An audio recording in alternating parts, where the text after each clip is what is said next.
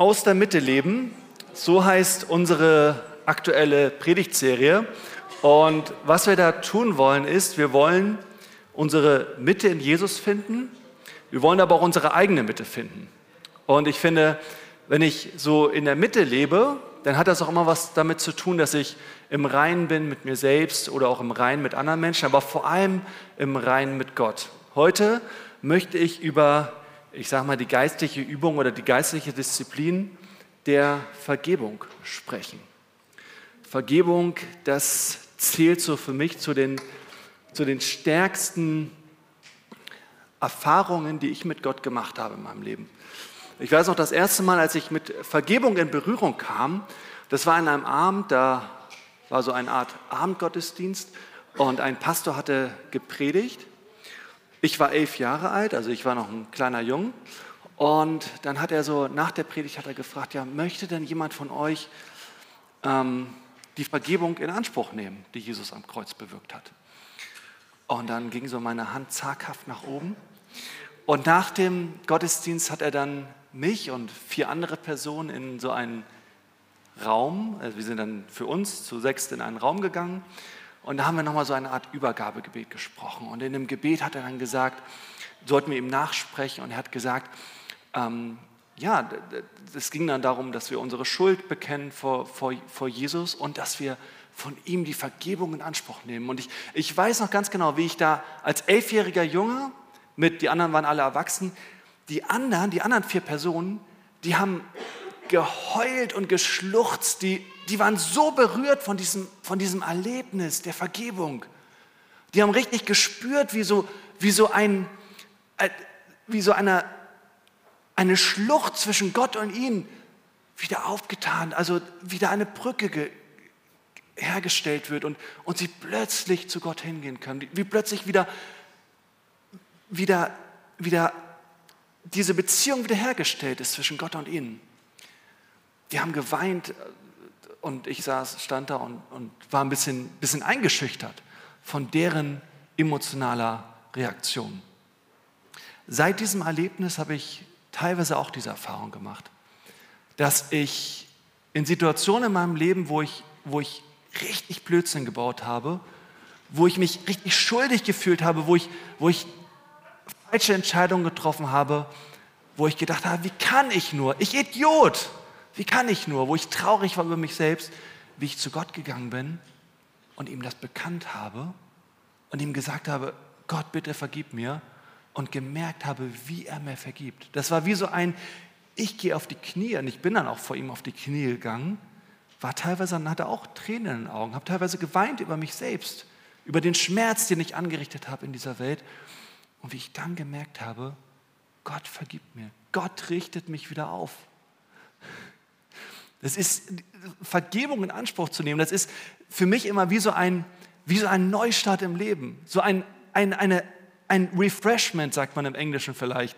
So ein, ich, ich lasse den ganzen Dreck am Kreuz und gehe völlig gereinigt in die Zukunft. Ähm, ich muss sagen, für mich persönlich sind das die, die stärksten Erfahrungen mit Gott. Und deswegen darf das natürlich in dieser Predigtserie über geistliche Übungen im Alltag nicht, nicht fehlen. In 2. Chronik 30, Vers 9, da, da lesen wir, wie Gott ist. Gott ist gütig und barmherzig. Er wird sich nicht von euch abwenden, wenn ihr zu ihm kommt. Und das dürfen wir wirklich wissen. Wenn wir zu Gott gehen, und ich, wir, wir haben ja alle solche, solche, solche Dinge oder solche Situationen oder solche Tage in unserem Leben, wo wir denken, ah, was mache ich denn da für einen Blödsinn? Wie, wie, kann ich, das will ich doch auch gar nicht, ich will mich gar nicht so verhalten. Ähm, aber wenn wir zu Gott damit kommen, dann, dann, merken wir wirklich, er wird sich nicht von uns abwenden, sondern er nimmt uns in den Arm. Und eine Geschichte, wo das besonders gut zum Ausdruck kommt in der Bibel, das ist die Geschichte vom verlorenen Sohn. Ich glaube, das zählt mit zu den bekanntesten Gleichnissen im ganzen Neuen Testament. Diese Geschichte von dem Vater, der zwei Söhne hat und vielleicht auch noch ein paar Töchter, aber in einem Gleichnis wird nur gesagt, dass er zwei Söhne hat. Und einer von den Söhnen sagt so, Papa, also ich will jetzt mal weg. Gib mir dein, zahl mir mein Erbe aus. Ähm, er nimmt es und geht hinaus in die weite Welt und, und macht ganz viele Dinge, die, wo er genau weiß, okay, bei, im Haus meines Vaters, der würde das nicht so gerne sehen. So. Also geht er hinaus, lässt, kehrt seinem Vater den Rücken und, und macht, äh, lässt die Sau raus. Und, ähm, und dann irgendwann landet er auf dem Boden der Tatsachen und kommt zur Besinnung und sagt, sag mal, also im Haus meines Vaters war es doch viel besser. Und er überlegt, okay, ich gehe zurück zu meinem Vater, ich biete ihm so einen, ich biete ihm an, einfach so eine Art Diener in seinem Haus zu sein, vielleicht lässt er mich dann wieder rein. Also entschließt er sich zurückzugehen. Und wir lesen dann in Lukas 15, Vers 20, der verlorene Sohn machte sich auf und kam zu seinem Vater. Und der Vater erkannte ihn schon von weitem. Voller Mitleid lief er ihm entgegen, fiel ihm um den Hals und küsste ihn.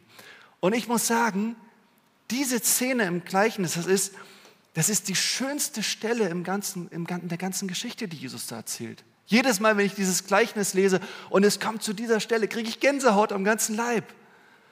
Diese Szene, wo, wo, der, wo der Sohn, der, der so lange von Gott, von, von diesem Vater getrennt war und wirklich Blödsinn gebaut hat, wie der Vater ihn in den Arm nimmt und, und der Sohn genau weiß in dem Moment, mir ist vergeben. Die, halten sich so fest im Arm, dass da kein Millimeter mehr dazwischen passt, zwischen den Vater und diesen Sohn. Gott vergibt ihm und der Sohn bekommt die Vergebung und, und er spürt sie. Und ich glaube, nicht nur, der, nicht nur der Vater ist am Weinen, sondern wahrscheinlich auch der, der Sohn. Bei, bei Gott wird uns vergeben. Normalerweise in dieser Welt ist es ja so, dass wenn man Blödsinn gebaut hat, ähm, wenn man Dinge in den Sand gesetzt hat, dann muss man eigentlich mit Ärger rechnen.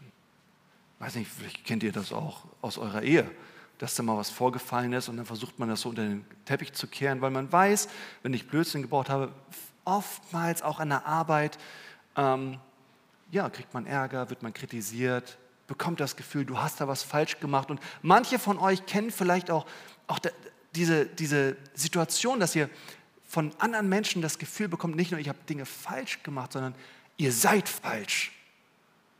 Und das ist, das ist gemein, wenn wir dieses Gefühl bekommen. Aber bei Gott bekommen wir genau das nicht zu hören.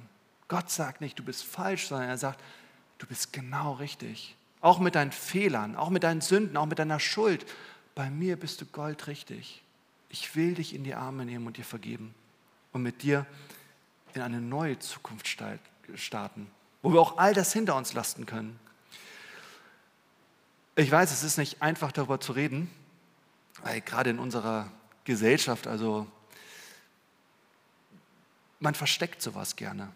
Schuld und Scham und all diese Dinge. Natürlich verstecke ich das. Natürlich möchte ich nicht wissen, dass ihr alle wisst, wie es wirklich in mir aussieht. Ich meine, ich bin ja schon ein recht offener Mensch, aber alles soll man von außen gesehen nicht betrachten.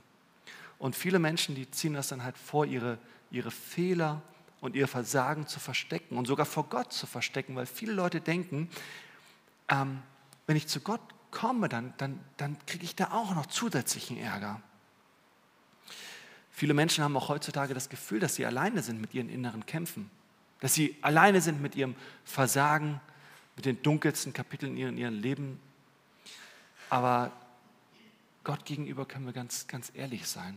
Ihm können wir sagen, welche Kämpfe wirklich in uns toben, wo Dinge noch nicht bereinigt sind, wo, wo Wunden vielleicht noch nicht geheilt sind, wo der Zorn noch nicht zur Sprache kam, wo Neid und Egoismus immer noch vorherrschen. Vor Gott brauchen wir uns nicht zu verstecken, weil ich meine, Gott weiß doch eh, was passiert ist. Und er weiß doch eh, wie es in uns aussieht.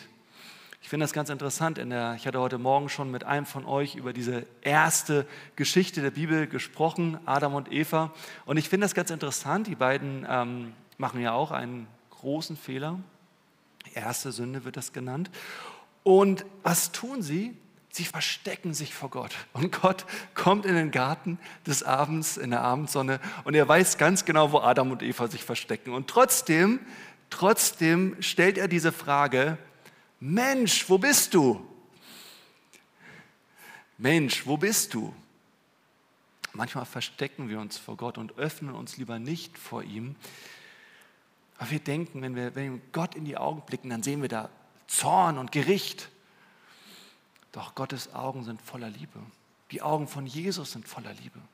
Sein Herz ist voller Liebe. Gott will vergeben. Und, ähm, und selbst wenn wir uns manchmal vor ihm verschlossen haben, Gott kommt wieder auf uns zu und, und er will er will uns vergeben. Er kommt so wie ein Gentleman. Er, er, schmeißt sich nicht in unser Leben rein, sondern er kommt wie ein Gentleman. In Offenbarung 3, Vers 20 lesen wir, wie Jesus sagt, siehe, ich stehe vor der Tür und klopfe an. Und vielleicht steht er jetzt auch gerade vor deiner Tür, vor der Tür deines Herzens und sagt, hey, ich klopfe an. Da sind noch Dinge. Sprich mit mir darüber. Sei ganz ehrlich. Lass es raus. Und wenn dabei auch Tränen fließen, mach es. Das ist so befreiend.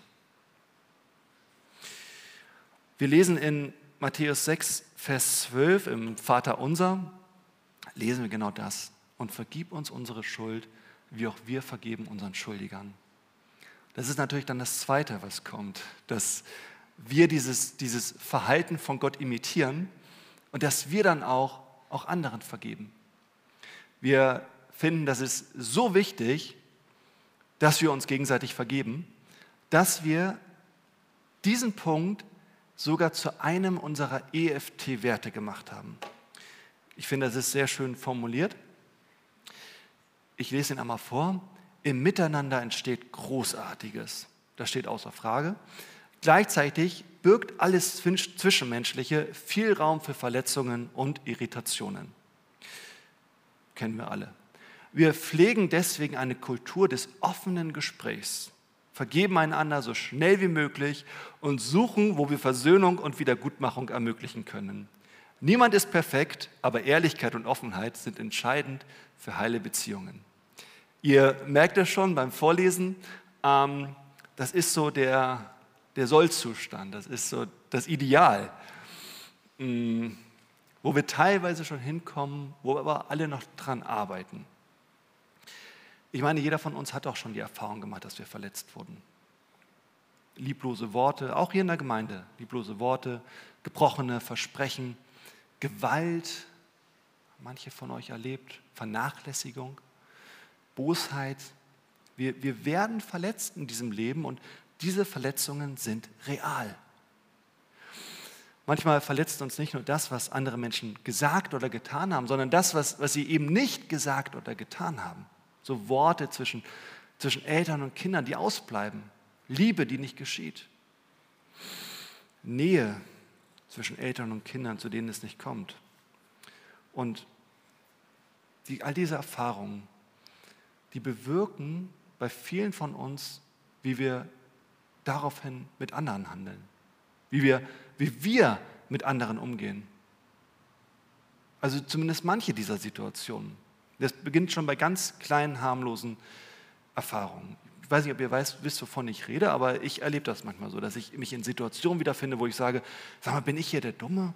Ich bin immer nett zu anderen und andere sind nicht nett zu mir. Jetzt bin ich auch nicht mehr nett. Ah, jetzt, jetzt reicht's. Zum Beispiel, dein Partner, ah, bei mir ist es die Partnerin, räumt die Spülmaschine nicht aus, obwohl sie dran ist. Dann sage ich, ja gut, das nächste Mal räume ich die Spülmaschine auch nicht mehr aus. Gucken sich schon so an, die zwei. Oder nächste Woche ist ja Mitbringbistro. Ne, Frau Becker hat schon letztes Mal nichts zum Mitbringbistro mitgebracht. Da bringe ich jetzt auch nichts mehr mit. Ihr merkt schon, so funktioniert das menschliche Miteinander nicht. Jesus sagt an einer Stelle, er wird auch an einer Stelle von einem seiner Jünger gefragt, sag mal, wie oft, wie oft soll ich eigentlich verzeihen? Wie, wie oft soll ich das eigentlich mitmachen, bis ich sage, jetzt nicht mehr? Ähm, Jesus sagt dann, Jesus sagte, du sollst ihm oder ihr nicht nur siebenmal vergeben, weil dieser Jünger, der gefragt hat, siebenmal reicht das, ähm, sondern 70 mal siebenmal. Also, also Jesus sagt hier sozusagen, vergebe so oft wie es geht. Lass diese Dinge, die, euch, die dir angetan wurden, so nenne ich es jetzt mal, nicht an dir kleben, sondern lass sie los und starte in die Zukunft ohne diese ganzen Sachen, die passiert sind. Jesus möchte, dass unser Leben nicht von dem bestimmt wird, was, was geschehen ist, sondern von dem, was geschehen soll. Und für mich persönlich ist das immer wieder so, so eine ganz große Einsicht. Ich möchte mich nicht von dem bestimmen lassen, was, was geschehen ist, sondern ich möchte das tun, was, was ich für richtig halte. Und das ist Liebe und Vergebung und gut umgehen mit anderen und vorangehen. Ähm, ich glaube, wenn wir, wenn wir dieses Ideal Gottes in unserem Leben umsetzen, dann sind wir tatsächlich befreit von dem, was andere Menschen getan haben. Dann können wir wirklich frei leben. Dann sind wir auch im Inneren befreit. Wir können nicht nur frei leben, sind ähm, frei in, in unserem Tun und in unserem Fühlen und in unserem Denken, sondern ja, wir, wir fühlen uns auch frei. Ich habe mal eine eigene Erfahrung mit Vergeben gemacht. Ich, ähm, es war wirklich eine total lapidare Situation und jetzt, wenn ich die Geschichte erzähle, werdet ihr wahrscheinlich auch sagen, ist dir noch nichts Schlimmeres passiert? Doch, mir ist schon Schlimmeres passiert, nur diese eine Erfahrung, die ich jetzt erzähle, hat mich sehr verletzt, warum auch immer. Ich war als Teenager wieder, die Teenagerzeit ist eine sehr prägende Zeit im Leben, ihr merkt schon. Als Teenager war ich ähm, mit meinen Freunden auf einer Fahrradtour. Es war eigentlich ganz schön, die Sonne hat geschienen und die, die, der Weg war sehr schön. Wir hatten Proviant dabei. Aber in einer Szene haben die dann einfach was von meinem, haben die meinen Rucksack von meinem Gepäckträger runtergeschmissen und sind ganz schnell weggefahren. Und ich kam nicht mehr hinterher und musste den Rucksack wieder aufheben und habe dann versucht, hinterher zu fahren und die sind ganz schnell weggefahren. Und irgendwo nach Kilometern warteten sie dann auf mich und ich war richtig böse und dachte, wie könnt ihr das machen? Und die haben mich einfach nur ausgelacht. Wirklich, da, da sagt man doch, ach, pff, schwamm drüber. Aber bei mir war das so. Mir ging es wirklich so, dass ich Jahre später noch, wenn ich an diese Situation gedacht habe, dass das jedes Mal in meiner Magenregion so ein, ein Schmerz ausgelöst hat. Es, das war so, als, als würde sich an einem sonnigen Tag die, die Wolken, die dunklen Wolken vor die Sonne schieben. Ich konnte die, den Sonnenschein nicht mehr sehen, wenn ich nur an diese Situation gedacht habe. Da, da war was, das, das war wirklich, ich weiß nicht wieso, es zog mich spürbar runter.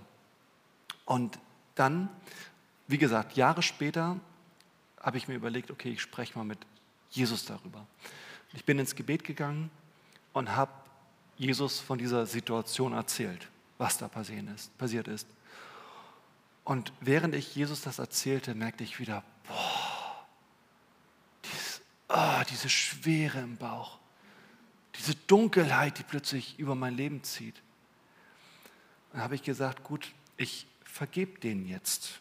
Ich versuche jetzt, meinen Freunden vor Jesus im Gebet zu vergeben. Und ich bin ins Gebet gegangen und habe zu Jesus gesagt, Jesus, in deinem Namen vergebe ich denen das, was sie mir angetan haben. Ich vergebe ihnen in deinem Namen, Jesus. Amen.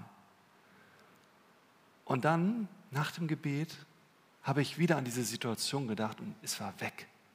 Dieses Gefühl kam nicht mehr zurück. Ich war befreit.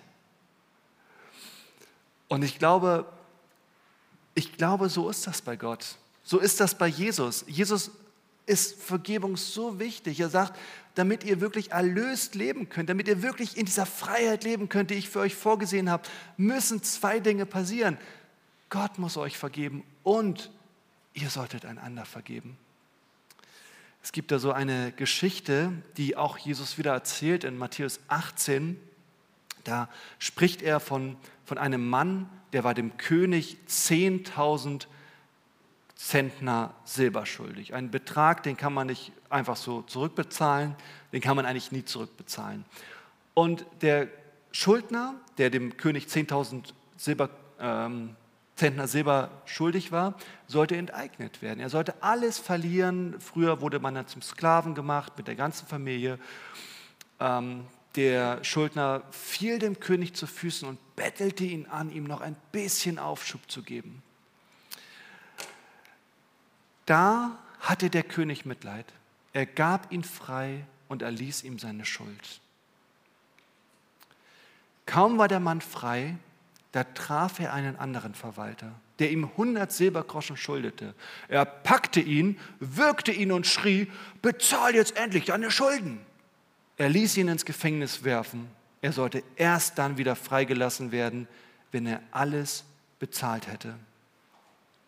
Und als der König das erfuhr, da machte er alles rückgängig und warf den Kerl doch wieder ins Gefängnis. Ähm, ja, manchmal kommt es mir so vor, als, als würden Menschen noch immer in diesem Gefängnis feststecken. Anstatt dass wir einfach vergeben. Ich glaube, wir, wir müssen vergeben, um rauszukommen aus diesem Gefängnis.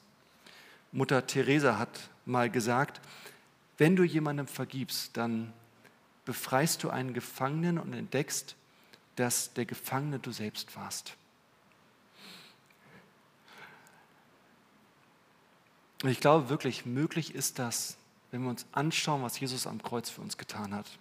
Ich meine, Jesus hängt da am Kreuz. Er erleidet gerade wirklich die, diese, diese schlimmste Sünde. Ich habe es letztes Mal schon den, den Gottesmord genannt. Das machen die Menschen mit ihm, der nie was verbrochen hatte. Und Jesus hängt da am Kreuz und er sagt, Vater, vergib ihnen, denn sie wissen nicht, was sie tun.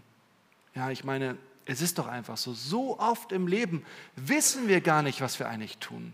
Wir werden bestimmt von irgendwelchen Gedanken und Gefühlen, von irgendetwas, das in der Vergangenheit geschehen ist. Doch Jesus lädt uns dazu ein, unser Leben nicht von dem bestimmen zu lassen, was vielleicht andere Leute getan haben, sondern von dem, was, was Jesus getan hat. Ich wünsche dir das, ich wünsche uns das, dass das gelingt. Und vielleicht, vielleicht denkst du ja jetzt auch, ach, äh, Silvanus, also diese ganze Predigt, ich bin, ach, eigentlich ist doch alles gut. Also wirklich, ich, ich bin im Reinen mit mir und anderen, ich bin im Reinen mit mir und der Welt. Ähm, vielleicht hast du aber auch jemanden im Kopf, wo du sagst, uh, da sollte ich wirklich mal was bereinigen. Vielleicht kann ich dann noch selber wieder mehr in der Freiheit leben.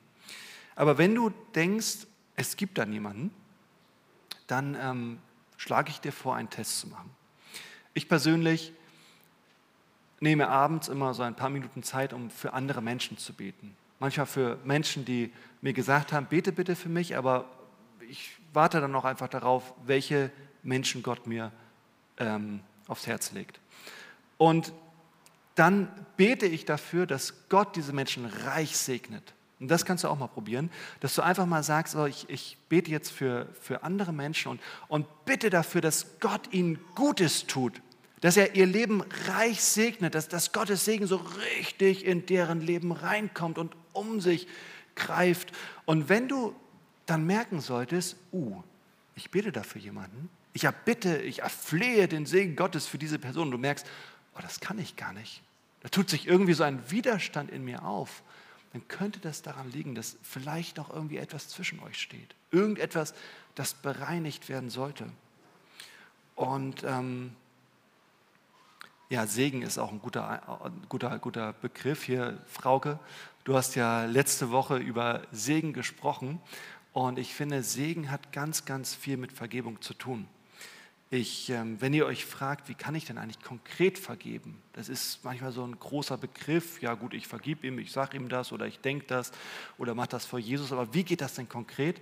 Habe ich euch noch einen konkreten Handlungsvorschlag mitgebracht. Und das ist das hier. Ähm, wenn ihr es euch jetzt nicht merken könnt, ist nicht so wichtig, ähm, ist schon wichtig. Aber Jürgen wird nächste Woche auch nochmal so ein Blatt rausgeben oder mehr, mehrere Blätter, wo nochmal so ein die Zusammenfassung von verschiedenen Predigten dieser Serie drauf sind, ähm, weil es ja auch um die Umsetzung geht in dieser Predigtserie. Und hier geht es ums Segnen und ich würde mal sagen ums vergebende Segen. Wenn du jemanden hast, wo du wirklich Groll gegen den hast, der dir was angetan hat und dem du vergeben solltest, um wieder frei zu werden oder mit eurer Beziehung wieder ins Klare kommt, kannst du genau das tun. Bete für diese Person dann vielleicht als nächsten Schritt, hör dieser Person verständnisvoll zu.